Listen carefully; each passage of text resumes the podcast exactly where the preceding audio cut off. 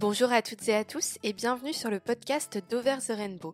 Aujourd'hui est un épisode très spécial. Nous sommes le 6 décembre et le youtubeur Norman vient d'être placé en garde à vue pour corruption de mineurs. En juin dernier, j'ai rencontré Maggie Desmarais, une jeune femme québécoise qui a dénoncé publiquement les agissements de Norman et qui a porté plainte contre lui. Dans cet épisode, elle raconte son histoire avec Norman, la manipulation qu'il a exercée sur elle alors qu'elle était mineure et qu'il était deux fois plus âgé qu'elle. Il en faut du courage pour raconter ses souvenirs encore difficiles. C'était d'ailleurs la première fois que Maggie enregistrait un podcast et son stress se ressent parfois.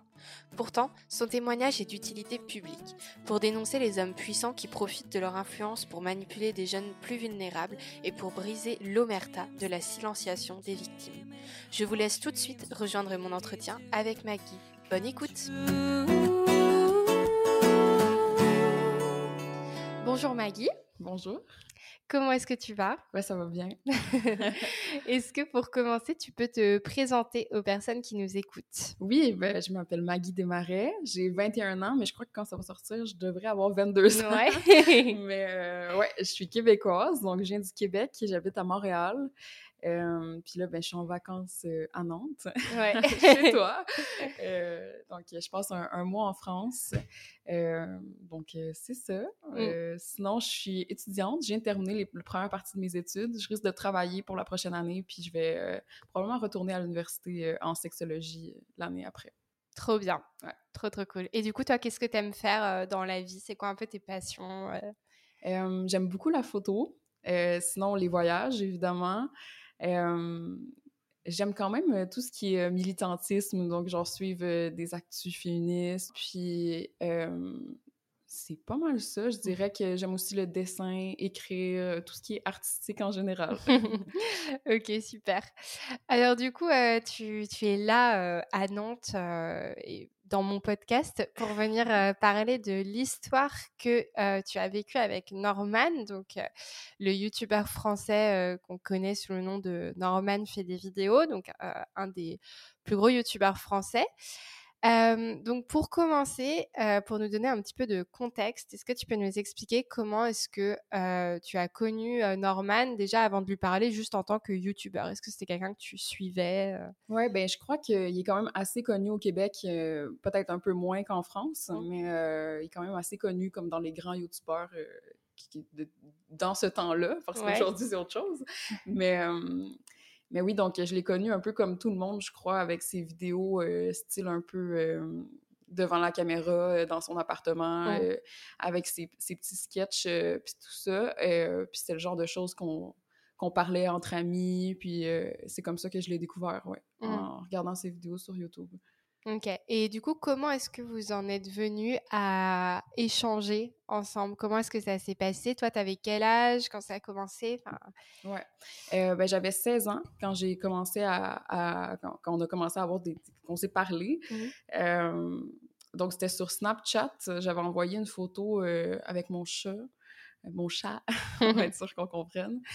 Puis, puis c'est ça, j'avais écrit, je sais plus c'était quoi, c'était quelque chose du genre euh, salut de tes deux fans euh, du Québec, genre en parlant de moi et mon chat ou un truc comme ça, je me souviens plus, mais euh, vraiment très banal. Je pensais jamais qu'il allait recevoir ça. C'était vraiment comme un, petit délire de, jeunesse. Là. Ouais. Puis, ben, à ma surprise, ben, finalement, il l'a reçu. Là, quand j'ai envoyé le message, j'ai vu que ça avait été distribué. Je me disais, oh là là, il va, il va voir ça. puis, puis, à ma grande surprise, ben, c'est ça, je suis, allée, je allée me coucher, puis le lendemain, il m'avait répondu. Mmh. donc, c'est comme ça que qu'on a commencé euh, à se parler, puisqu'il a répondu à, mon petit message banal euh, de Snapchat. Mm. Et du coup, euh, quand il a commencé à te parler, lui, il avait quel âge, du coup? Donc, toi, tu avais 16 ans? Je suis plus certaine s'il avait 30 ou 31 ans, mm. mais il y avait dans la trentaine, en tout cas. mais je suis plus certaine. Je crois qu'il y avait peut-être 30 ans à ce moment-là. donc, c'est ça. Puis moi, j'avais 16 ans, comme je l'ai dit plus tôt. Et puis, comment ça s'est déroulé en fait cette, euh, ce début de conversation? Ben, Comment ça a évolué? Il était très très euh, gentil et euh, je dirais même attentionné et intéressé. genre c'était, il me questionnait sur ce que je faisais dans la vie. Bien évidemment j'étais étudiante vu que j'avais 16 ans. Mais vraiment, il s'intéressait à genre euh, si j'avais des petits chats, euh, genre, puis il me parlait de son chat à lui. tu sais, il restait très, très simple dans les débuts, mais rapidement, il est quand même assez devenu dragueur, je dirais. C'était très, c'était vraiment des compliments, de, de me dire que je suis jolie. Puis ben, déjà, je crois que le premier message qu'il m'avait envoyé, il m'avait répondu genre c'est une belle c'est une belle surprise au réveil de, voir ta bouille genre euh, mm. euh, comme ça. Puis moi j'étais juste désorientée. Je comprenais pas trop pourquoi que pourquoi qu'il me répondait déjà de base. Mais ouais j'étais je croyais vivre un peu un rêve mais j'avoue que j'étais comme un peu mal à l'aise quand c'est comme commencé à quand ça commençait à devenir de la drague mais j'étais je savais pas comment réagir en fait parce que mm. je pensais vivre un peu un rêve. Puis là la, personne que je pensais jamais qu'elle allait me répondre est, en train de me draguer. Moi qui a 16 ans qui euh, qui connaît absolument rien à la drague et qui a pratiquement aucune expérience euh, en relation amoureuse ou peu importe quel type de relation. Donc ouais c'était tout nouveau puis c'était surtout euh, bizarre vu la mm. situation. Ouais. Et toi du coup qu'est-ce que tu ressentais à ce moment-là en te disant justement bah moi, je suis une, jeune de 16 ans au Québec et je suis en train de. Enfin, en fait, il y a un, YouTuber français qui est quand même une personnalité publique qui est en train de me parler et de me draguer. Comment est-ce que tu te ressentais, toi? Ben, à ce moment-là, je croyais que j'avais beaucoup de chance. Je me disais, c'est incroyable, je dois être une des seules à qui il fait ça. Il doit avoir une vie occupée. Pourquoi il prend la peine de parler à moi, qui est super loin en plus? Euh, qu'est-ce que je peux avoir de plus que les autres? Je suis juste une étudiante. Euh, comment vous dites ici, lambda. Genre, puis, euh, puis c'est ça, je voyais pas. J'étais vraiment. Euh, c'était de la joie. Puis en même temps, je me sentais chanceuse, mais ça c'est pas resté comme ça. c'est pas mm. resté comme ça longtemps, mais c'était vraiment comme ça que je me sentais dans les débuts. Je me sentais spéciale. C'est mm. vraiment ça. Euh, mm. Et justement, à ce moment-là, toi, ça t'avait pas alerter la, différence d'âge. Tu te disais juste, bah, il veut être gentil avec euh, une de ses fans euh, québécoises. Oui, c'est ça. Ben, je me disais, euh, ben, au début aussi, vu que c'est con, mais parfois on y pense pas, mais je me disais, bon, peut-être que vu qu'il est français, c'est différent là-bas, ils sont peut-être juste un peu plus dragueurs dans leur façon de parler. J'avais aucune idée. Mm. J'avais jamais vraiment parlé avec des Français avant. donc, je me suis dit, je m'en suis pas trop fait dans les débuts. Puis, l'âge au début, c'est sûr que ça me. C'est pour ça que dans ces premières demandes qui étaient un peu plus. Euh, euh, comment qu'on peut dire, euh, intime, c'est sûr que j'étais très, très réticente, ben, de un, parce que je m'y connaissais pas du tout là-dedans, de deux, parce que pour moi, j'avais envie qu'il soit, genre, mon meilleur ami, genre, un peu, mais aucunement aller plus loin à ce moment-là, genre, c'était pour moi, c'était mon idole, donc c'était cool de lui parler, mais sérieusement, je pensais pas que ça allait durer autant longtemps parce qu'on s'est quand même, on a échangé pendant neuf mois. Euh, c'est fou, là, je pensais jamais que ça allait durer aussi longtemps. Euh, quand il m'avait répondu, ben déjà, j'étais heureuse, mais j'aurais jamais pensé que, que, ça aurait donné tout ça, puis pendant autant longtemps aussi. Et justement, tu parles de aller plus loin, etc. Euh, quand, quand est-ce que les choses, elles ont commencé à dérailler et genre, comment est-ce que ça a évolué cette euh, relation? Ben, j'ai l'impression que euh, ce qui a pu, je vais pas dire faciliter, mais ce qui a été, ce qui l'a peut-être avantagé, c'est qu'avec le décalage horaire, pour lui, quand c'était le soir, quand il était très très tard, ben pour moi, il était encore tôt, ce qui faisait, ce qui faisait que c'était quand même favorable pour lui de, de me parler, il pouvait me parler à 3 heures du matin, puis pour moi, ben, je pouvais encore lui répondre parce mm. qu'il était encore tôt chez moi. Donc, euh, c'était souvent... Euh, comment ça a commencé, là? C'était souvent des photos de lui, euh, sais, genre torse nu, couché dans son lit, puis, tu sais, vraiment comme des, des petits airs, je sais pas comment dire, là, genre coquins un peu, Tu sais, clairement que c'était subjectif. Puis moi, je portais toujours des grands, des grands chandails, des grands pulls, genre. Puis euh, souvent, il me disait, mais pourquoi tu, pourquoi tu portes tout le temps autant de vêtements? Hein? Pourquoi que. Mm. Puis il me disait, tu vois, moi, je suis pas gênée. Genre, moi, je suis torse nu. Pourquoi toi, tu fais pas la même chose? Donc, euh, c'était beaucoup des demandes comme ça. Puis à un moment donné, euh, tu sais, je lui ai carrément dit. Ben, la, première fois, je crois que j'avais envoyé comme une photo en, débardeur, genre. Puis c'était beaucoup pour lui parce que ben, déjà, j'ai une forte poitrine, donc et tout, aussitôt je porte un débardeur, c'est déjà, on dirait déjà que c'est osé. mais, mais déjà, pour lui, ça avait l'air d'être beaucoup ben, beaucoup.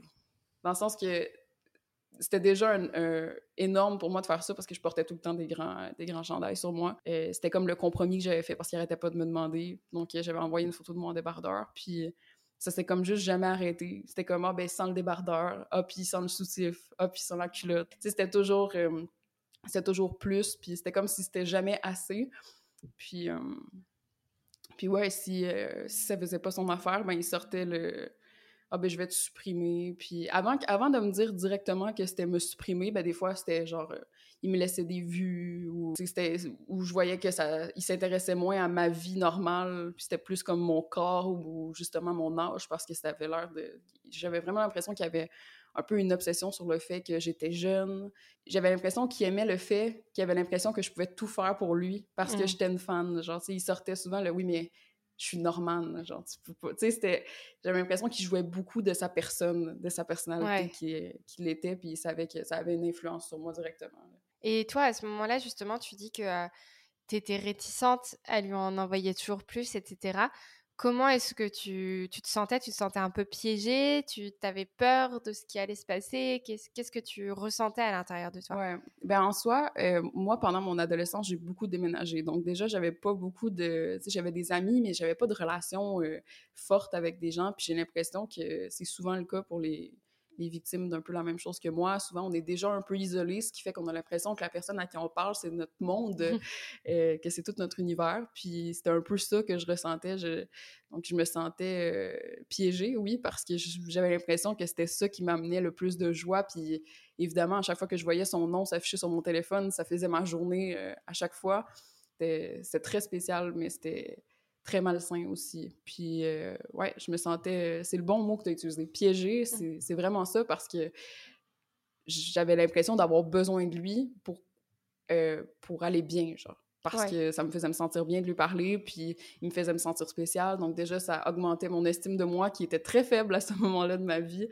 Euh, donc, c'est ça, j'ai l'impression qu'il a vraiment joué de, de, mon estime de moi en même temps pour la remonter. Puis, évidemment, à force de se parler, ben, j'avais parlé un peu de, de mes complexes, puis autre que lui dire que j'étais pas à l'aise parce que, ben, vu l'âge, puis vu que j'avais jamais fait ça, mais tu sais, à un moment, je lui ai dit aussi que j'étais pas à l'aise parce que je suis pas à l'aise avec mon corps, parce que je suis pas à l'aise à, cause de mes complexes. Puis il était toujours là pour me dire « Oh non, mais tu sais, moi, je les aime, tes rondeurs, moi, j'aime j'aime ça de toi, j'aime... » Donc, c'était une façon pour lui de vraiment me rassurer, puis c'était un peu comme si je vivais mes premières fois de ça, mais avec quelqu'un que, que j'avais l'impression de connaître depuis longtemps parce que je le voyais dans ses vidéos. Puis que là, en plus, c'était un... C'était quelque chose qui était privilégié parce qu'il y avait vraiment l'air de se préoccuper de mes besoins puis de ce que je ressentais à un certain moment qui n'a pas duré longtemps, mais qui était quand même là assez pour créer un lien de confiance assez rapidement. Et toi, du coup, tu t'en parlais pas du tout autour de toi du fait que tu parlais, enfin que tu avais une sorte de relation avec euh, Norman? Ben, j'en ai parlé avec mes amis, et euh, puis ma famille. Je leur ai dit, mais je leur ai pas dit qu'il y avait de la drague. Tu sais, moi, ce que je leur disais, c'était que, waouh, j'avais parlé avec mon idole, puis eux se demandaient aussi, mais qu'est-ce que vous avez tant à dire? Surtout ma famille, mes amis, eux, se questionnaient un peu moins, mais ma famille, surtout, là, mais pourquoi qu'il t'écrit encore? Genre, tu sais, moi, je croyais, ma famille me disait, je croyais qu'elle allait juste comme répondre à, ton message, faire coucou, puis euh, euh, c'était tout. Mais là, ça s'arrêtait pas, puis euh, c'est ça, ma famille et mes amis savaient déjà que j'étais fan de lui. Comme je crois qu'un an avant ou quelques mois avant, il avait fait un truc genre euh, j'ouvre vos colis ou un truc comme ça. Tout le monde savait que j'avais envoyé un colis puis que j'avais économisé mon petit argent pour envoyer un colis international avec, euh, avec un petit toutou puis des bonbons de, du Canada, genre, tu sais, des petits trucs comme ça. Puis tout le monde savait que j'étais vraiment fan de lui à ce moment-là. J'étais plus jeune aussi, là, quand il y avait le truc des colis, mais euh, c'était sûr qu'il savait, mais il savait pas le côté malsain de la chose. Il savait pas euh, qu'on avait des, discussions plus intimes, disons, puis les demandes exagérées qu'il pouvait me faire. Ça, c'était pas... Euh, ça, les gens le savaient pas, mais quand même, tu sais, mes amis me disaient, ben c'est cool qu'il te parle, mais tu sais qu'il a 31 ans, genre 30 mm. ans. Puis c'est ça, mes, mes, amis se questionnaient, mais en même temps, je crois qu'ils le réalisaient pas non plus parce que je pense qu'à ce moment-là, ils auraient bien aimé être à ma place aussi. On se disait tous à quel point que c'était cool de pouvoir parler avec euh, quelqu'un comme lui euh, à ce moment-là. donc, euh. mmh. Et du coup, à l'époque, tu pensais que tu étais la seule à qui il parlait comme ça? Il te faisait croire que tu étais la seule qui avait de l'importance dans sa vie? Oui, ben, c'était un peu... c'était compliqué parce que je crois qu'à ce moment-là, il y a un certain moment, je me souviens plus c'est quand, je suis le FBI pour rechercher les trucs, puis j'avais trouvé un article où je sais plus trop où que j'avais j'avais vu qu'il fréquentait Martha ou il l'avait tagué quelque part, je sais pas trop. je savais pas s'ils se fréquentaient, mais bref, je savais qu'ils s'étaient vus. Puis, puis je lui en avais parlé. Je me souviens d'avoir dit ah, j'ai vu passer Martha, mais c'était vraiment pas public à ce moment-là, là, pas du tout. Euh, puis il m'a dit, euh, il dit ah, arrête de poser des questions, non, j'ai pas de meuf, euh, oui, t'es importante pour moi, non, là, je me dérange pas. C'était vraiment comme si mes questions le dérangeaient, fois que je me, pouvais me questionner sur quelque chose. mais non, clairement, je croyais être la seule, mais en même temps, je croyais pas vivre une relation quelconque. Je savais que c'était quelque chose de, de plus que juste fan, fan idole. Mais mais je croyais vraiment pas vivre une relation amoureuse non plus. C'était vraiment. Euh, j'avais mm. conscience que c'était pas ça. Euh, mais oui, je croyais être la seule qui avait ce, lien privilégié-là. On se parlait sur Snapchat, puis pour ceux qui s'y connaissent un peu, euh, quand, il y a, quand il y a un cœur jaune qui apparaît à côté, ça veut dire que tu es comme la seule personne qui parle avec l'autre. Puis ce cœur jaune-là, on l'a eu pendant tellement longtemps. Je me suis dit, c'est incroyable, il parle à personne sur Snapchat pour qu'on ait, pour qu'on ait ça. Puis on parlait quand même souvent, mais il y a des journées qu'on parlait pas. Puis euh, cette petite emoji-là qui, qui qualifiait l'amitié euh, Snapchat virtuelle euh, restait là. Donc moi, je me suis dit, OK, même l'application le dit que je suis la seule. Puis finalement, quand, quand j'ai pu euh, parler avec d'autres victimes, mais on s'est rendu compte qu'il y avait un, compte Snapchat secondaire, euh, que sinon il leur parlait sur Messenger, sur Facebook, euh, sur Twitter. C'était vraiment ou par SMS. donc c'était juste qu'ils utilisaient d'autres plateformes finalement, mais on mm. était, j'étais vraiment pas la seule. pas du tout. Là. Et toi, est-ce que vous aviez prévu de, de vous voir en vrai ou est-ce que c'était prévu que ça reste virtuel euh, il m'a souvent demandé de venir à Paris, mais évidemment, j'avais 16 ans. Euh, je peux pas venir à Paris comme ça. Euh, puis, comme j'ai dit, j'étais étudiante, tout ça. Puis, de toute façon, je serais jamais allée à Paris juste pour rencontrer Norman, malgré que ça m'a quand même passé par la tête parce que j'étais vraiment...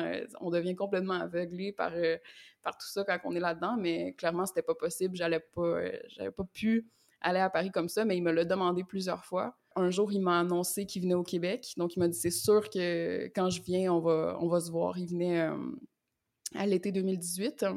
Donc, euh, c'est ça. Puis, il me l'avait annoncé quelques mois avant de l'annoncer publiquement. Euh, donc, euh, on s'est dit, OK, c'est sûr qu'on va se voir quand que. Ben, c'est lui qui m'avait dit, on va se voir. Puis moi, ben, j'ai juste comme accepté, mais j'étais plus comme, ben oui, on va voir. Genre, parce que moi, je travaillais pendant l'été. Il fallait que, si, je voulais le voir, il fallait que je prenne congé. C'était vraiment plus compliqué. Puis en même temps, ben, j'étais super stressée à l'idée de, Je sais même pas si j'avais envie de le rencontrer parce que c'était c'était déjà une relation super complexe que j'avais jamais vécue de cette façon-là. Tout était nouveau pour moi. Puis là, en plus, c'était quelqu'un que, que j'idolisais. Je sais pas si ça se dit, mon J'idolâtrais, ouais. J'idolâtrais, merci. mais, euh, mais ouais, c'est ça. Fait que je crois que j'étais pas... Euh, j'étais très stressée, puis c'était sûr que j'avais envie de le rencontrer. Mais évidemment, euh, c'était plus compliqué que ça dans ma tête. Mmh. Ouais. Toi, il te enfin, lui, il te demandait des photos intimes de toi, et lui, il t'en envoyait aussi de lui? Euh, oui, mais beaucoup moins que beaucoup moins que, que moi ce que je pouvais lui envoyer parce que bien évidemment moi je lui ai jamais rien demandé. Ça c'est pas c'est pas ça qui m'intéressait. Moi j'avais juste envie de lui parler euh, comme ça mais mais non, euh, il m'en a envoyé quelques-unes. Puis d'ailleurs, on s'est rendu compte après que entre toutes les victimes qui nous envoyaient toutes les mêmes photos, clairement il y avait un dossier qu'il utilisait pour tout le monde. Mais mais ouais, il m'en a envoyé euh, quelques-unes, mais j'en ai envoyé beaucoup plus parce que ses demandes étaient beaucoup plus fréquentes, beaucoup mmh. plus présentes. Puis moi, ben, c'était... Il n'y a jamais eu de demande de mon côté, en fait. C'était... C'était comme si ça venait avec parce que vu qu'il m'en demandait, c'est comme si, je sais pas, il m'en envoyait pour, pour, le principe, j'imagine, j'ai aucune idée. Mmh. Puis ça crée aussi un lien encore plus spécial, encore plus l'impression qu'il te fait confiance puis que c'est spécial parce que je veux dire, ces photos-là, on peut il est clairement identifiable. On voit pas son visage, mais on, voit clairement que c'est Norman. Puis euh, tu me disais, waouh, il a vraiment confiance en moi parce que si je publiais ça, n'importe qui, euh, évidemment, jamais j'aurais fait ça, puis jamais je le ferais non plus aujourd'hui, mais, mais clairement, euh, je, croyais que c'était un signe qu'il avait confiance en moi, puis qu'on avait vraiment quelque chose de spécial à ce moment-là. Là. Et tu dis que ça a duré à peu près neuf mois. Est-ce qu'il y a un moment où tu t'es rendu compte qu'il y avait quelque chose qui n'allait pas? Et qu'il fallait arrêter ou euh, enfin comment est-ce que ça s'est terminé cette histoire? J'ai l'impression que c'était avec beaucoup d'intermittence parce que je dis neuf mois, mais ça arrivait que parce que je pense qu'il y avait beaucoup voyagé pendant cette année-là. Puis euh, ça arrivait qu'on se parlait pas pendant deux semaines, puis euh, ça revenait après ou pendant trois jours, on se parlait beaucoup, puis après, pendant un mois, c'était vraiment très euh, moins présent. Donc, c'était vraiment avec intermittence, mais ça prenait toujours autant de place dans ma tête.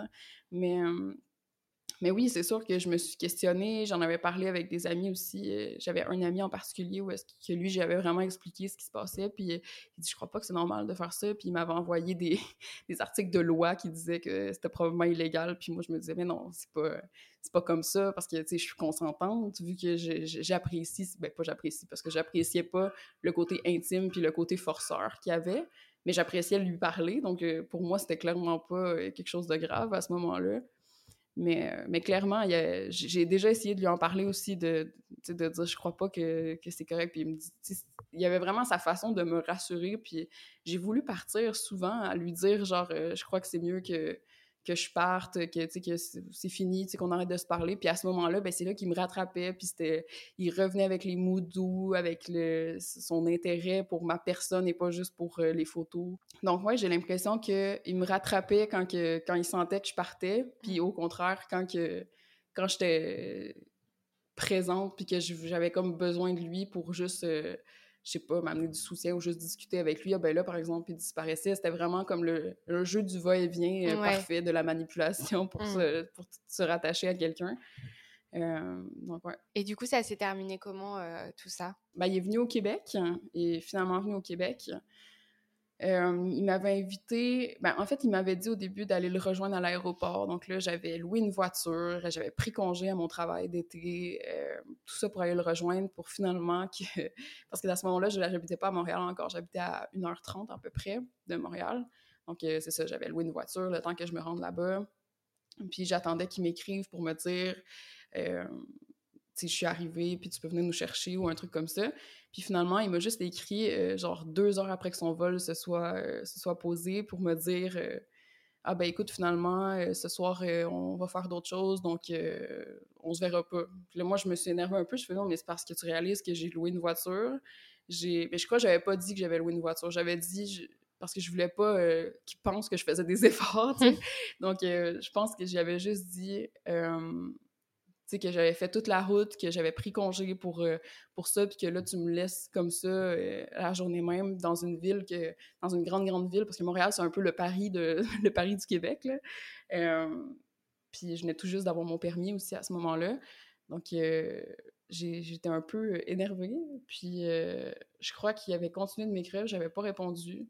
Puis quelques jours après, il m'avait demandé si je pouvais aller le rejoindre à son hôtel à Montréal ou je sais plus trop, là, tu sais, pour comme aller le rejoindre pour qu'on soit ensemble. Puis j'ai dit, bah écoute, je peux pas. Puis c'est juste jamais arrivé finalement. Puis après ça, euh, ben, je l'avais jamais supprimé, mais je lui avais jamais réécrit finalement. C'est juste que, on dirait que, je, je sais pas, ça faisait tellement longtemps. On dirait que ça l'a juste adonné que on a arrêté de se parler. Moi, je suis retournée avec un, copain que j'avais eu, parce qu'avec intermittence, j'avais eu un copain aussi, mais c'était vraiment un, un petit copain de, j'étais plus jeune, puis c'était vraiment une relation complexe, mais hum, c'est ça. Donc, j'étais revenue avec, euh, avec ce copain-là. Donc, j'étais plus, j'étais en relation, j'avais plus aucun intérêt à parler avec Norman. Puis de toute façon, euh, c'est ça, quand il m'avait laissé comme ça, je me suis dit, mais c'est parce que ça fait des mois que tu me dis que cette journée-là, je dois, dois être là, puis que c'est là qu'on se voit. Donc, non, je pense que. Hum, puis en même temps, j'étais pas. Je sais pas comment dire. J'étais énervée la journée que, que, que c'est arrivé, mais en soi, euh, je sais pas, parce que j'étais tellement stressée qu'on dirait que ça m'a arrangé un peu. J'avais mm. l'impression que, que, la poussière retombait. Je me suis dit, bon, parfait, j'aurais pas à... Je peux juste retourner chez moi, tu sais, puis euh, j'aurais pas à, m'en faire avec ça. Mais, euh, parce qu'honnêtement, j'avais un peu peur, parce qu'il était très... Euh, quand il me demandait des photos, il... c'était vraiment... C'était du sexting à un moment, là. Puis... Puis euh, il était des fois très violent, genre pour... Euh, tu sais qu'aujourd'hui, je verrais peut-être ça plus normal, comme quelqu'un qui, qui aime être dominant au lit, mais comme une fille de 16 ans, clairement, pour moi, c'était problématique. Tu sais, il me disait vraiment de, des façons qu'il allait, allait me prendre, des façons, tu sais, de qu'est-ce qu'il allait faire avec moi. Puis honnêtement, ça, ça, me stressait de fou parce que là, j'allais le rencontrer. Est-ce qu'il allait vraiment faire ça ou on allait juste comme discuter puis aller prendre un café? Genre, je savais pas du tout à quoi m'attendre. Puis moi, j'avais pas envie de coucher avec lui. J'avais pas envie de. Mais euh, bref, c'était très complexe. Puis en même temps, j'avais un peu l'impression d'être amoureuse de lui après tous ces mois-là. Donc, c'était très, très complexe comme, comme sentiment. Mmh. Puis honnêtement, j'ai de la difficulté à m'en rappeler des fois. Je sais plus trop. bah oui, normal. ouais, c'est ça. Je sais plus trop comment que je me sentais à ce moment-là. Est-ce que c'est parce que c'était tellement un mélange d'émotions. Est-ce que j'avais peur ou j'étais amoureuse puis j'avais tellement hâte de, vivre mes premiers moments avec lui ou au contraire, ça me faisait terriblement mm. peur? C'était peut-être un mélange au final. Ça, Exactement. C'était un mm. mélange des deux un peu. Euh, puis euh, c'est ce qui rendait la chose très malsaine. Ouais. Euh, donc, ouais. Combien de temps tu as mis, toi, pour réaliser la gravité de ces actes? Après le moment où vous avez commencé à arrêter de, de parler, etc. Quand est-ce que tu t'es dit, ce qui se passait, en fait, c'était pas normal, il y a un truc bizarre. Bon, c'est vrai que même pendant que je lui parlais, j'avais déjà réalisé un peu qu'il y avait des trucs bizarres. Mais c'est vrai que j'ai vraiment réalisé, je crois, quand, que, quand euh, Squeezie avait fait son tweet euh, de Balance ton YouTuber en 2018, ça avait été... Euh, c'était quelques mois après qu'on a arrêté de se parler complètement. D'ailleurs, c'est ça, j'ai oublié de dire parce qu'il m'avait reparlé à ce moment-là, mais je l'ai comme pas compris là-dedans parce que c'était pas la même chose. Mais euh, il m'avait réécrit quand Squeezie avait sorti le balance ton YouTuber pour me dire de pas parler. Il m'avait dit. Ah oui, d'accord. Ouais, c'était, mais c'était la dernière fois. Ça, c'était vraiment la dernière fois qu'on s'était écrit. Donc, il savait très bien que ce oui, qu'il disait était ben, totalement... Ben, il euh, m'a dit... Il m'a pas dit directement euh, « parle pas mais il m'a dit euh, tu sais, si tu pourrais garder notre... mais comme d'habitude, parce que depuis le début, qu'il me disait de garder ça secret, de pas en parler à mmh. personne... Mais, mais là, j'ai l'impression que c'était vraiment la panique. Là. Ouais, il y a eu un coup de pression. oui, c'est ça. Là, que... Donc, il m'a vraiment, il m'a vraiment dit ce serait mieux si tu gardais ça. Puis moi, bien évidemment, à ce moment-là, ça faisait à peine quelques mois qu'on avait arrêté de se parler, je me sentais un peu encore en peine d'amour de, de cette relation, entre guillemets, qui n'avait pas une relation. Hein. Euh, donc, euh, évidemment, je crois que j'avais répondu à un truc du genre euh, courage dans tout ça. Genre, je lui ai souhaité courage, là, tu sais, comme j'avais vraiment aucune idée. Puis, j'avais pas Twitter, donc je pouvais pas voir ce qui se passait, s'il y avait des trucs qui sortaient sur lui, mais je savais que ça faisait beaucoup parler. Euh, puis, je crois que c'est là parce que j'ai vu à quel point il y avait beaucoup de monde qui l'avait accusé en 2018. Euh, j'avais l'impression rien d'aussi concret peut-être que, que, tout ce qui s'est passé euh, en 2020. mais il y avait des choses qui avaient sorti, puis je me disais, waouh, juste le, tweet de Squeezie qui était écrit les, les youtubeurs qui profitent de leur notoriété sur des, sur des fans mineurs. Je me disais, mais c'est exactement ça qui s'est passé. Euh, donc, c'est là que j'ai vu euh, que c'était vraiment une problématique, puis que, OK, je suis pas là. Genre, c'était vraiment un problème, c'était pas normal, tout ça. Là. Mmh. Quand est-ce que tu as décidé de, de commencer à en parler? Je suppose qu'à partir de ce moment-là, déjà, avec ce balance ton youtubeur et tout, ça a dû commencer à tourner dans ta tête. Tu as dû commencer à y réfléchir. Ben, en 2018, j'étais quand même encore jeune, j'avais 17 ans à ce moment-là. Euh, puis euh, honnêtement, j'avais pas du tout la force. Euh, déjà, tout se passait sur Twitter. J'étais pas du tout réseaux sociaux à ce moment-là. je pense que pas autant qu'aujourd'hui. J'aurais pas eu la force de faire ça. C'était tellement récent aussi. Comme je te dis, ça faisait juste quelques mois. donc, donc, clairement, j'étais pas prête à ce moment-là. Mais c'est pas faux de dire que l'idée m'a passé par la tête quand même. Mais j'aurais jamais été capable de faire ça, surtout qu'il était venu m'écrire pour me dire de pas en parler. T'avais un peu peur en Oui, c'est ça. Ben, j'avais peur, puis surtout, euh, j'avais, euh, je sais pas comment dire, j'avais encore de l'affection pour lui à ce moment-là, malgré tout. Donc, j'avais pas, j'avais l'impression que si je faisais ça, je lui faisais extrêmement du mal. Euh, donc, j'aurais jamais osé faire ça à, cet âge-là, puis à ce moment-là. mais en 2020, il y a eu une vague de moi aussi du hashtag moi aussi au Québec. Euh, donc, c'est ça, il y a eu beaucoup d'artistes, de chanteurs, d'animateurs, d'animatrices qui ont été euh, dénoncés au Québec. Puis, euh, il y a particulièrement le, témoignage de Safia Nolin, qui est une chanteuse au Québec, qui a dénoncé Marie-Pierre Morin. Euh, qui m'avait particulièrement touché. Euh, aucun rapport avec mon histoire, mais c'est juste que c'était quelqu'un que, j'appréciais beaucoup. Euh, ben, je l'apprécie toujours, Safia, là, mais, mais c'est ça. Puis ça m'a vraiment inspiré à faire la même chose. Je me suis dit, c'est pas normal ce qui s'est passé. Puis je vois que lui continue à vivre sa vie comme si absolument rien n'était. Puis ça m'a traversé l'esprit de me dire, et si j'étais pas la seule? Genre, si on était plusieurs finalement, puis que genre, je le savais pas, puis qu'il y en a d'autres qui qui pensent qu'ils sont qui étaient comme moi ou qu'au pire il y en a encore qui vivent peut-être la même chose actuellement même si même s'il y a un enfant même s'il est avec Martha on sait jamais. Euh, donc je l'ai vraiment fait pour ça mais je crois que je me sentais déjà plus en paix à ce moment-là. Je l'ai pas euh, tu sais on dit souvent qu'on dénonce pour libérer la parole ou pour euh, mais oui je me suis sentie libérée mais j'ai l'impression de l'avoir fait plus pour les autres que pour libérer ma propre parole parce que j'étais déjà bien avec cette histoire là Puis contrairement à ce que d'autres pensent, évidemment, quand j'ai fait ma dénonciation, il y en a qui ont dit Ah, elle veut faire une vengeance, ou genre elle veut nuire, elle veut détruire sa vie. Pas du tout.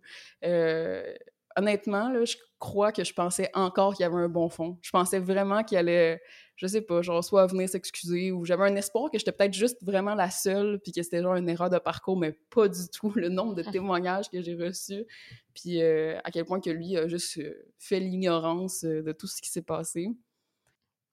Et, comment est-ce que tu as Comment est-ce que tu as fait cette dénonciation? Tu t'y es pris comment pour, pour l'annoncer, en fait? J'avais fait des, un carrousel Instagram.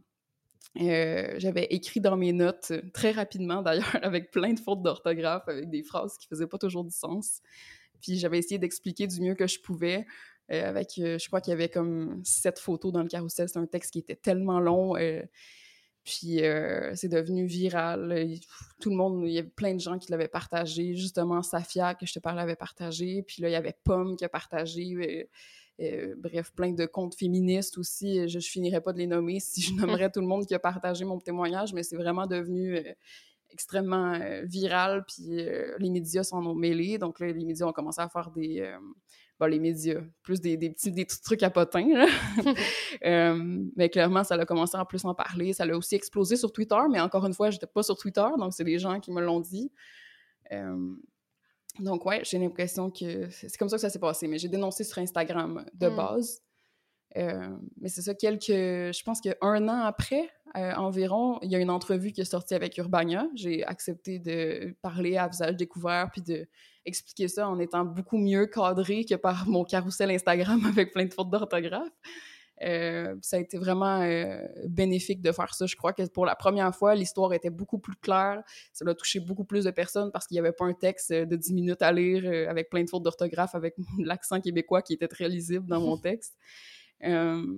Donc, ouais, je, je, crois que ça a été vraiment bénéfique, cette entrevue-là. Puis quand l'entrevue est sortie, je me suis permis de supprimer mon mon, ma dénonciation de mon Instagram parce que ça, ça, arrêtait jamais. Il y avait toujours des commentaires à tous les jours, même si ça faisait longtemps que, que je l'avais publié. Donc, ça s'arrêtait jamais. Donc, j'ai juste supprimé la dénonciation qui était là. Puis je me suis dit, si les gens veulent des informations, ils vont trouver l'entrevue d'Urbania, puis ça va être mieux comme ça. Du coup, est-ce que tu t'attendais à ce qu'il y ait autant de, euh, de partage, de retour, de messages? Comment est-ce que toi, tu as vécu ça, un peu cette vague de, de, soutien aussi, et puis je pense aussi de haine. Je pense que tu as dû aussi recevoir des messages très désagréables. Comment est-ce que tu as vécu tout ça, toi?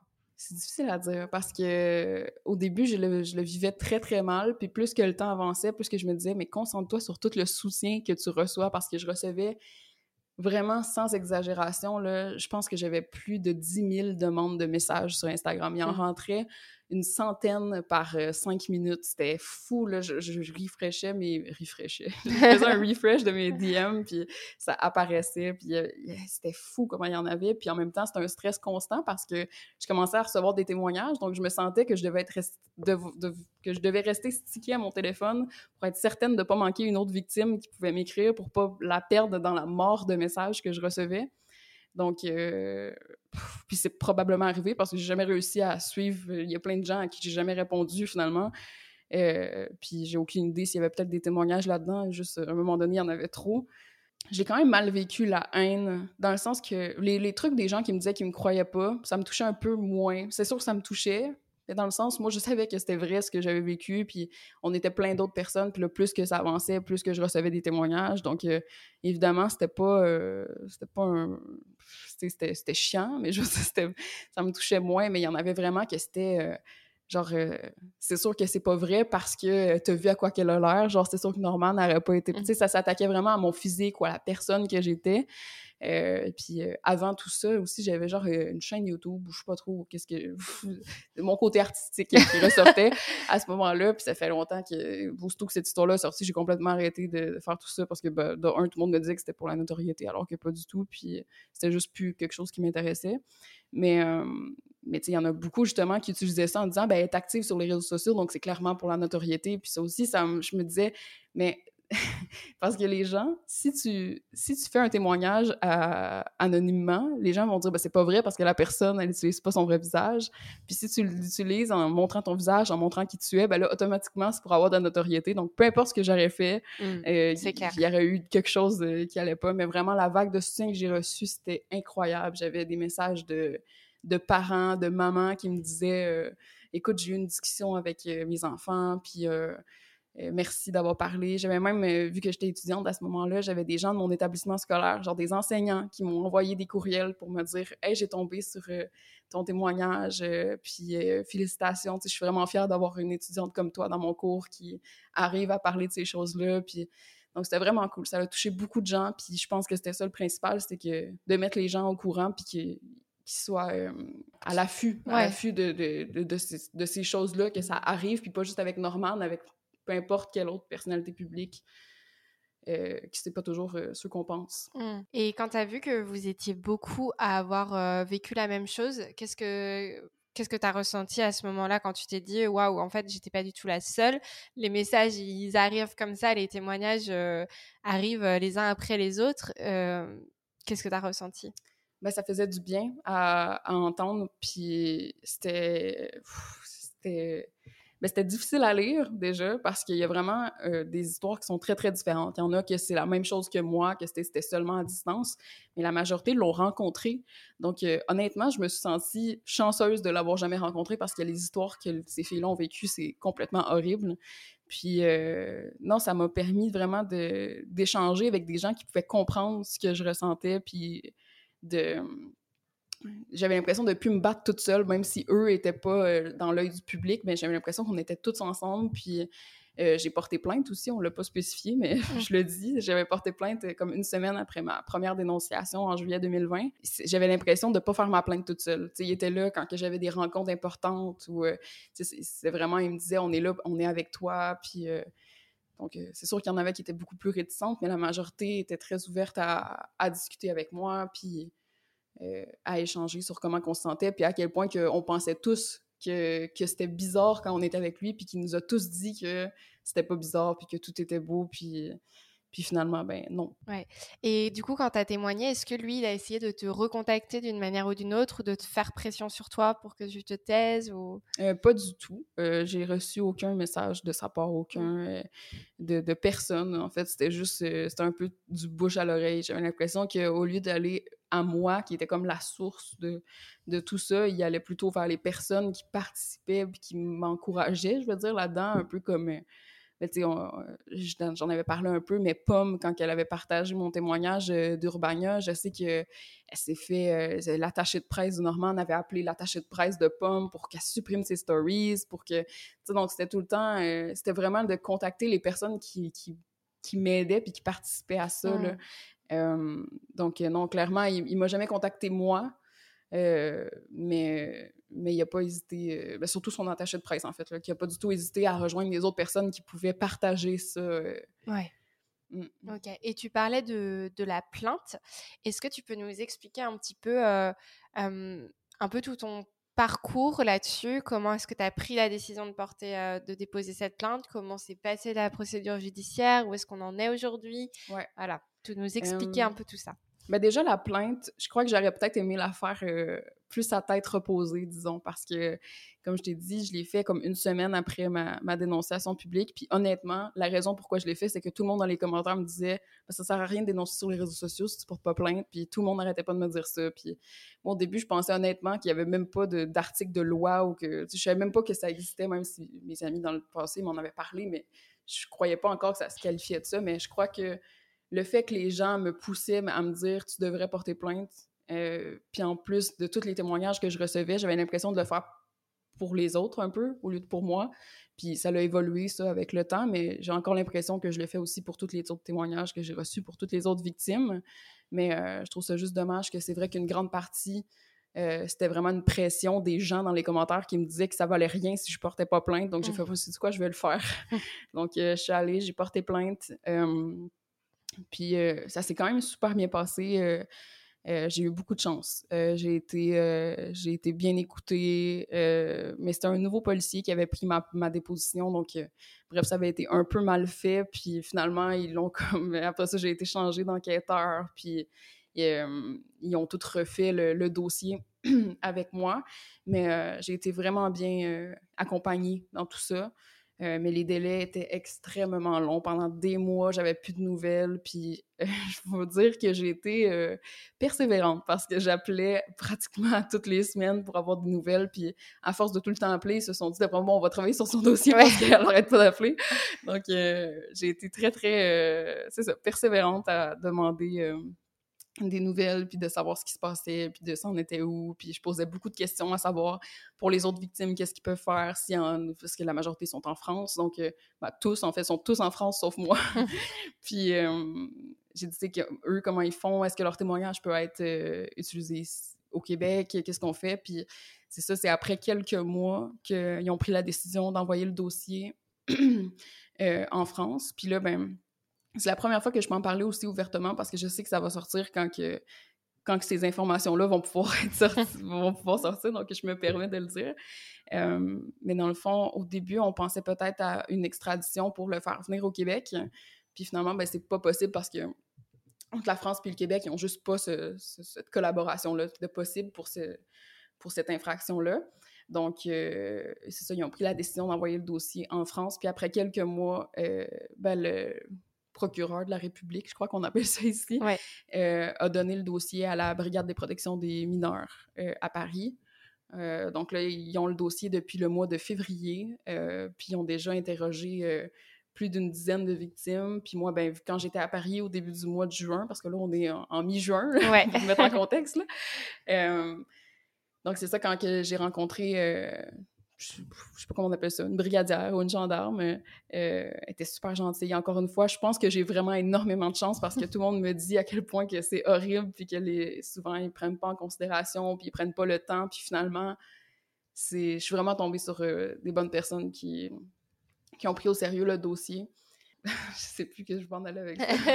Mais euh, est-ce que, est-ce que du coup, les, tu parlais des autres victimes qui ont témoigné, du coup, elles ont aussi porté plainte ou c'est des témoignages ajoutés à ta plainte à toi? Tu sais comment ça fonctionne un peu? ben, j'ai demandé un peu, mais c'était pas super clair. Puis moi, je m'y connais pas du tout là-dedans. mais comme je te dis, elle en avait interrogé, fait que j'ai plus l'impression que ça fait comme ils ont pas besoin de porter plainte. Oui, ça fait un dossier. oui, c'est ça. C'est, le même dossier pour tout le monde. Puis on va voir rendu là, mais à comment qu'elle m'avait expliqué, c'est que, par exemple, euh, pour moi, pour les actions qui ont été posées, euh, c'est corruption de mineurs, mais par exemple, avec une autre euh, qui a des, qui a des c'est vraiment une agression sexuelle, un viol, ben, à ce moment-là, il peut être accusé de corruption de mineurs et de viol, même si c'est moi qui ai porté plainte, puis mm. que techniquement, l'autre personne n'a pas porté plainte, mais il s'agit quand même de... Donc, ça l'entre vraiment tout dans la même plainte, finalement. Donc, ça fait qu'il peut être accusé de différents de différents euh, aspects, euh, mmh. De différentes infractions, c'est ça que je voulais dire. Mmh. D'accord. Et, euh, et, donc là, effectivement, comme tu le précises, on est rendu en juin, enfin on est le 16 juin quand on enregistre ce podcast. Donc on ne sait pas quand il va sortir parce que l'idée c'est qu'il sorte au moment où tout sera rendu public et où du coup ça veut dire que quand il sortira il y aura un dénouement. oui c'est ça. c'est un petit peu stressant. Mais c'est fou parce que je sais que c'est sûr et certain que c'est supposé sortir la journée qui va être mis en garde à vue. Donc c'est fou parce que je me dis quand je vais entendre ce podcast-là, quand, quand, je vais me réécouter, euh, il va être en garde à vue. Euh, donc, euh, c'est fou de me dire que ça a été aussi loin. Déjà que ça a traversé l'océan, c'est très, très rare que les dossiers vont à l'international comme ça. Ça veut dire que j'avais assez de preuves, puis que, que, tout ça était assez important pour traverser l'océan, puis aller jusqu'à la Brigade des protections des mineurs. C'est fou de me dire que c'est allé aussi loin que ça, mmh. puis que ça, ça a été pris autant avec autant d'importance. Ouais. Et toi, du coup, qu'est-ce que tu attends euh, aujourd'hui euh, de, de, cette plainte quand tu te dis que voilà, il va être placé en garde à vue, etc. toi, c'est quoi ton tes souhaits et tes attentes par rapport à mmh. ça? Ou est-ce que juste tu as des attentes ou peut-être pas spécialement? Ben, c'est comme la fameuse question là mmh. j'ai aucune idée sérieusement je c'est comme quand quand j'ai porté plainte, j'avais aucune pensée. Je me, je me, disais, bon, je le fais surtout pour le principe de justice. en soi, c'est quoi la justice? J'ai aucune idée, là, pour être honnête. Euh, mais c'est sûr que j'aimerais beaucoup qu'il avoue euh, ses actions, j'avoue. Euh, mais, mais je crois pas que ça va arriver. En tout cas, j'en doute. mais je crois que c'est surtout pour protéger les autres victimes. Puis, tu sais, on peut-être que j'extrapole, mais je préfère m'inquiéter pour rien que de ne pas m'inquiéter du tout. Mais Martha, elle a une fille, Martha qui est la copine de Norman, elle a une fille de 12 ans, je crois, 13 ans. Donc je me dis, bon, elle est en train de devenir une adolescente, mais bon, en même temps, c'est pas une fan, mais vu l'attirance qu'il y avait clairement envers les adolescentes de 16 ans, mm. puis il disait vraiment, là, c'était vraiment, j'aime le fait que tu sois plus jeune, tu sais, puis il aimait qu'on en joue un peu, là. Euh, donc, euh, clairement, moi, je trouve que c'est un danger qui habite avec cette jeune fille. Oui, c'est sûr. euh, puis que, puis que lui-même a une fille. Donc, j'ai aucune idée. Sérieusement, je m'attends absolument à rien de tout ça. Mais j'espère juste que euh, les jeunes filles qui vont être autour de lui vont juste être en sécurité. mais sinon, de la plainte en soi, je, je sais pas. Euh, je me dis que au pire, si après son garde à vue, il y a rien qui se passe puis qu'il a juste été mis en garde à vue, ben aussitôt qu'il va être mis en garde à vue, de toute façon, les médias vont, vont s'emparer de l'histoire puis vont vouloir euh, vont pouvoir euh, enfin euh, partager les témoignages de toutes les autres victimes qu'on parle depuis le début puis que ça n'a jamais pu sortir à cause, à cause de l'enquête qui est en cours. Donc, pour la première fois, vraiment, toutes les plaintes vont pouvoir sortir, les témoignages vont sortir. Donc, au pire, si, le, si c'est pas la justice qui s'en mêle, ça va être les médias qui vont, qui vont faire une espèce de justice médiatique en soi. Les gens vont vraiment savoir toute la vérité avec toutes les preuves, puis ça, ça, va être très. Euh, ça sera plus juste un témoignage, même si un témoignage est une preuve, on s'entend bien, mais euh, ça va être très. Euh, ça va être vraiment différent. Ça va mmh. amener vraiment un autre angle à tout ça. Ouais, non, c'est intéressant que tu dises ça et euh, en plus c'est quelque chose qui revient beaucoup. Enfin, moi-même je le vois sur mes réseaux sociaux et tout. Il y en a beaucoup qui condamnent justement cette justice médiatique en disant c'est pas aux médias de faire, euh, faire la justice, etc. Et sauf qu'au final, on se rend compte que la réalité c'est que souvent il n'y a pas de justice. exactement. Mais tu sais, il faut réaliser quand même que là, on a plus d'une trentaine, si c'est pas une quarantaine de mmh. témoignages, que la majorité c'est des témoignages avec preuves. Donc genre, si vraiment la justice fait rien, il y a clairement un problème mais vraiment parce qu'on a beaucoup de preuves euh, matérielles, des messages, des euh, vraiment on, on, a tout là, genre c'est improbable si ça, ça ne si ça va pas plus loin, mais c'est mm. quand même possible parce que la justice étant ce qu'elle est. Euh, donc en soi, je comprends qu'il y en a qui condamnent la justice médiatique, mais si la vraie justice fait absolument rien, puis qu'on voit très bien qu'il y a une infraction quand même, en tant qu'ailleurs, moi, je vois pas le mal de ce que les médias s'en mêlent puis qu'ils s'en occupent, honnêtement. C'est clair. en tout cas, on, verra ce que sera oui, exactement. de tout ça. Et, euh, et, toi, du coup, où est-ce que tu en es aujourd'hui euh, par, rapport, euh, par rapport à cette histoire Est-ce que tu as trouvé du soutien auprès de tes proches, de ta famille? Comment, comment est-ce que tu vas? Oui, ben, ma, ma, famille déjà a super bien réagi face à toute cette histoire-là. J'en avais déjà parlé à ma maman avant de publier mon premier témoignage mmh. en 2020. Donc, euh, c'était, j'ai été super bien accueillie puis super bien soutenue par tout le monde autour de moi. Mais euh, j'avoue que je crois que ce qui m'aide le plus, c'est euh, le groupe de victimes qu'on a créé. Là, sur les trentaines, quarantaines de victimes, il y en a une quinzaine qui ont accepté de faire partie d'un groupe. Donc là, on a comme un, un groupe chat sur, sur Instagram, ce qui nous permet d'échanger sur les différentes rencontres qu'on peut avoir chacun de notre côté ou euh, les journalistes aussi, parce que vu qu'on est en contact avec les médias, ben, différents journalistes ou, euh, ou différentes nouvelles ou différentes personnes qui peuvent nous contacter. puis, euh, puis c'est ça, donc ce groupe-là, on, s'est appelé les audacieuses, histoire de se donner un nom. puis vu que Norman a beaucoup d'audace, ouais, on s'est dit on va faire un, petit jeu de, de, mots avec ça. Donc on est les audacieuses, puis c'est ça, on est, on est une quinzaine là-dedans, ce qui fait qu'on est vraiment un groupe c'est comme là, avant de, tourner le podcast, je leur ai dit hey, je vais, je vais enregistrer. Euh, je vais enregistrer un podcast, les filles. Puis là, ils sont tous comme, yeah, on est avec toi. Donc, j'ai l'impression que c'est comme s'ils étaient assis avec moi. C'est juste que c'est moi qui, qui est comme la porte-parole. Mais je sais que je suis pas toute seule là-dedans. Donc, euh, c'est vraiment ce qui m'aide le plus parce que c'est des gens qui ont vécu la même chose ou plus, mais qu'on connaît tous le vrai Norman de comment il agit avec nous. Donc, euh, on est tous ensemble là-dedans. Mm. Ok. Et toi, du coup, aujourd'hui, tu, tu, vas mieux par rapport à cette histoire? Tu t'es remise Oui, oui. ben, évidemment, je je sais que c'est pas terminé. Euh, tout le processus de justice va être extrêmement long et probablement très pénible, mais je crois que j'en ai déjà fait un bon bout. Ça fait quand même deux ans que, que je suis dans ce processus de justice-là. Euh, mais en, en, vrai, ça va beaucoup mieux. Je suis en voyage en France. Euh, c'est con, mais j'aurais jamais... Euh, dans le temps, il m'a tellement dit souvent « Viens à Paris, viens à Paris » que quand j'ai mis les pieds à Paris puis que j'étais devant la Tour Eiffel, je me suis dit « Wow, je suis ici à 21 ans devant la Tour Eiffel, puis j'ai dénoncé. Bref, on dirait que c'était comme une réalisation euh, de, de, me rendre compte que je suis capable de venir ici en France toute seule, puis de rencontrer tout plein de personnes. Euh, parce qu'en soi, euh, je veux dire, je te connais aussi grâce à cette histoire-là. La majorité des personnes que je rencontre, ben, il y, a beaucoup de, il y a beaucoup de victimes que je vais rencontrer aussi pendant le voyage, mais. mais il y a beaucoup de gens aussi, je me suis créé des amitiés avec tout ça. Donc, ouais, non, ça va très, très mieux maintenant, malgré que ça a eu des conséquences quand même. Mmh. dans le passé, puis euh, encore aujourd'hui, mais c'est beaucoup moins présent. OK. Bon, bah super. Et quel, euh, quel message tu voudrais passer du coup euh, aux personnes qui écoutent, qui écoutent cet épisode? S'il y a un message que tu as envie de, de mmh. passer? Je dirais de croire les victimes quand, qu'elles dénoncent, puis de ne pas faire confiance à des personnes que, qu'on voit juste sur Internet, même si on a l'impression que que c'est leur euh, vraie vie, puis que c'est la vraie personne euh, qu'on a en face de nous, de pas faire confiance aussi facilement, euh, puis de toujours rester alerte à, tout ça, puis de, se dire que les personnalités puis les youtubeurs sont pas toujours ce qu'on pense qu'ils sont. Mmh. donc, ouais, ce serait ça. Ok. Et du coup, la, la dernière question du podcast, qu'est-ce que toi tu vois derrière ton arc-en-ciel? Quelle est la notion d'espoir que tu as envie de transmettre aux personnes qui écouteront cet épisode? Euh, ben, j'aimerais beaucoup euh, j'espère qu'un jour la justice va vraiment. Euh, bon, j'espère que, dans mon cas ça va, ça va bien fonctionner. Sauf que j'avoue que j'espère qu'un jour ça va vraiment fonctionner puis qu'on n'aura plus besoin justement d'utiliser la justice médiatique. Mais je dirais avoir espoir d'un d'un monde meilleur où les où il va y avoir beaucoup moins d'agression puis d'abus de, d'abus de, de, pouvoir, on peut dire ça comme ça, d'abus, d'abus de notoriété comme ça.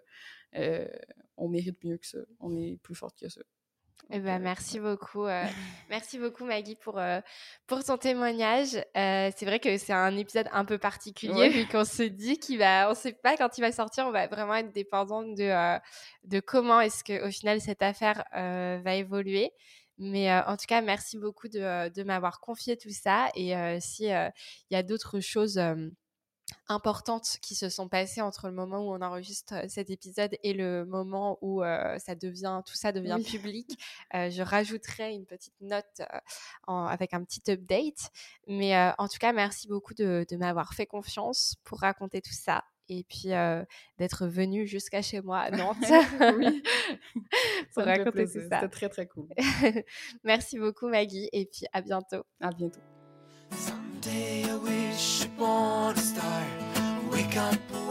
Merci à toutes et à tous d'avoir écouté cet épisode et surtout merci à Maggie d'avoir accepté de me faire confiance pour me raconter son histoire. Elle aura besoin de soutien lors des prochains jours pour affronter la tempête médiatique, les commentaires sur les réseaux sociaux et les menaces qui pèsent sur les victimes qui parlent. Vous pouvez me suivre sur les réseaux sociaux @overtherainbow pour retrouver des extraits de l'épisode mais aussi bien d'autres contenus féministes et LGBTQ+. Merci pour votre écoute et à très bientôt.